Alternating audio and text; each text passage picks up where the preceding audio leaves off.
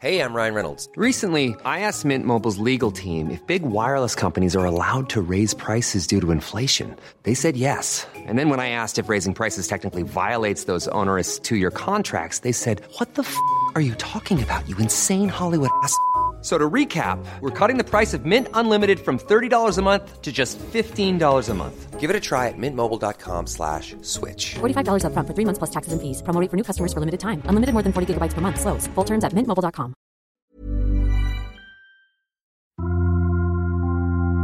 Témoignages, faits de société, grandes et petites histoires, émotions et souvenirs.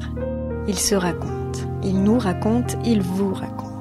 C'est leur histoire, c'est une série de podcasts long format du Dauphiné Libéré. Aurélie Léonard, habitante de Saint-Paul-en-Chablais, en Haute-Savoie, a frôlé la mort à plusieurs reprises. Touchée par deux bactéries mortelles, la mère de famille de 38 ans a passé plusieurs mois à l'hôpital, dont 33 jours dans le coma et a subi une trentaine d'opérations. Aujourd'hui guérie, elle se reconstruit petit à petit auprès de ses proches. Un reportage de Matteo Noël. Tout a commencé le 23 décembre dernier. Je suis allée chez mon médecin pour une douleur violente à l'épaule et de la température. Un test de la Covid est réalisé sur place, il s'avère négatif et je repars avec une ordonnance pour un claquage, chose qui ne me surprend pas puisque je pratique le sport de manière intensive. Le 24 décembre, mon état ne s'améliore pas, les douleurs s'étendent au thorax. Je décide de consulter aux urgences de Tonon, où après examen on me renvoie à la maison pour poursuivre le traitement donné par le médecin. Le 25 décembre, un énorme hématome apparaît sous l'aisselle gauche. Je décide de retourner aux urgences. On poursuit les examens, on me garde en observation, sans pour autant que l'on ne sache ce qui m'arrive. Je suis transféré le 26 décembre à Annecy en choc septique dans un état très critique. Le diagnostic tombe, je suis atteinte d'une fasciite nécrosante, avec pour bactérie le streptocoque A, vulgairement appelé bactérie mangeuse de chair.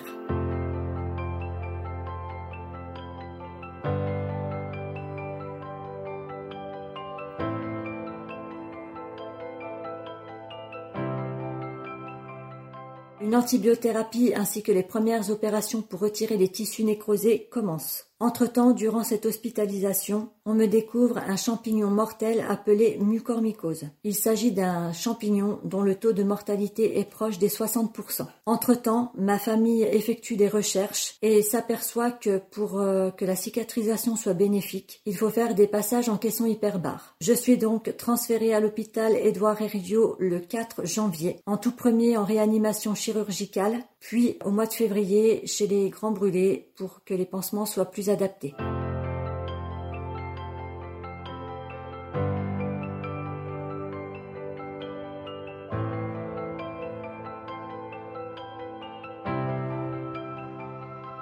Pour résumer, j'ai fait un mois et demi de coma. J'ai subi 33 opérations. J'ai eu l'ablation d'un sein, trois résections de côte, deux intubations, une trachéotomie ainsi que de multiples infections au niveau des poumons. Alors que tout était perdu, on a appelé ma famille trois fois pour me dire au revoir. Et voilà, aujourd'hui je suis là pour vous témoigner euh, mon parcours et pour vous dire aussi que même en cas de maladie très grave, euh, on peut s'en sortir.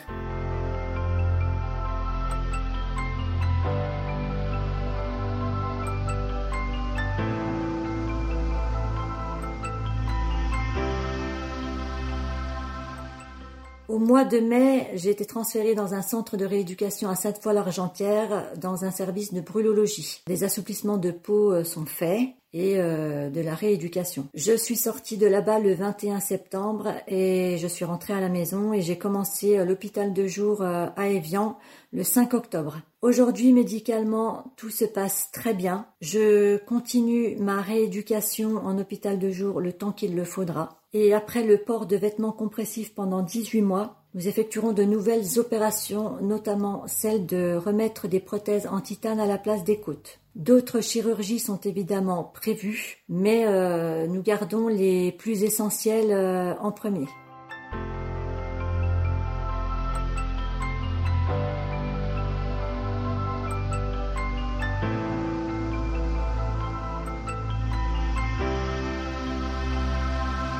Durant ces neuf mois où j'ai été absente de la maison, le plus difficile euh, a été non pas euh, la douleur, puisque je ne m'en souviens pas, les soins, qui ne sont pas toujours évidents, l'absence des proches, J'ai deux enfants. Heureusement que les visios existent aujourd'hui. Je les ai très peu vus durant euh, ces neuf mois. Aujourd'hui, je suis heureuse de partager du temps avec eux. Je pense que pour moi, comme pour mes proches, cela reste une expérience extrêmement traumatisante. Mais néanmoins, aujourd'hui, j'en fais une force. Voilà, vraiment le message que je veux véhiculer, il est déjà d'une, de faire connaître cette maladie et de deux, de, de vous dire, quand il n'y a plus d'espoir, euh, eh bien, tout est encore possible.